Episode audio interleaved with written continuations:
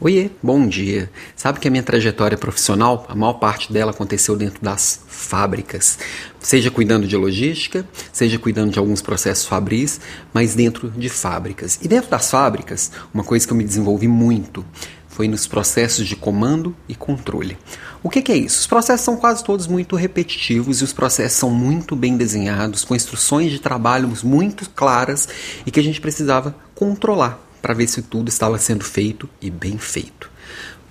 E nas fábricas hoje ainda é muito necessário e ainda é assim os processos, porque eles são repetitivos e eles precisam ser bem executados conforme foram planejados.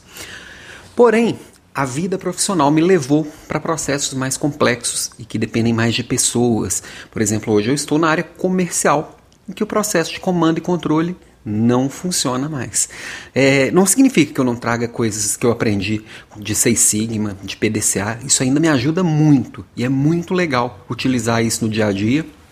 Vou vir aqui mais vezes para falar um pouquinho mais disso, mas realmente faz muita diferença.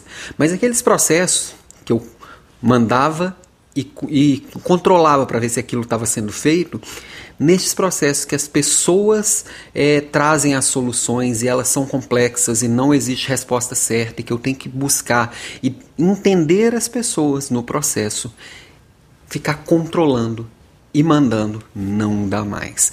É, esses processos repetitivos fora das fábricas já estão sendo substituídos por máquinas. Na verdade, nas fábricas também. A automação está cada dia mais barata, a tecnologia está cada dia mais acessível e a tendência é que todo esse trabalho que é repetitivo e que precisa ser feito exatamente conforme planejado, um robô pode fazer, um software pode fazer.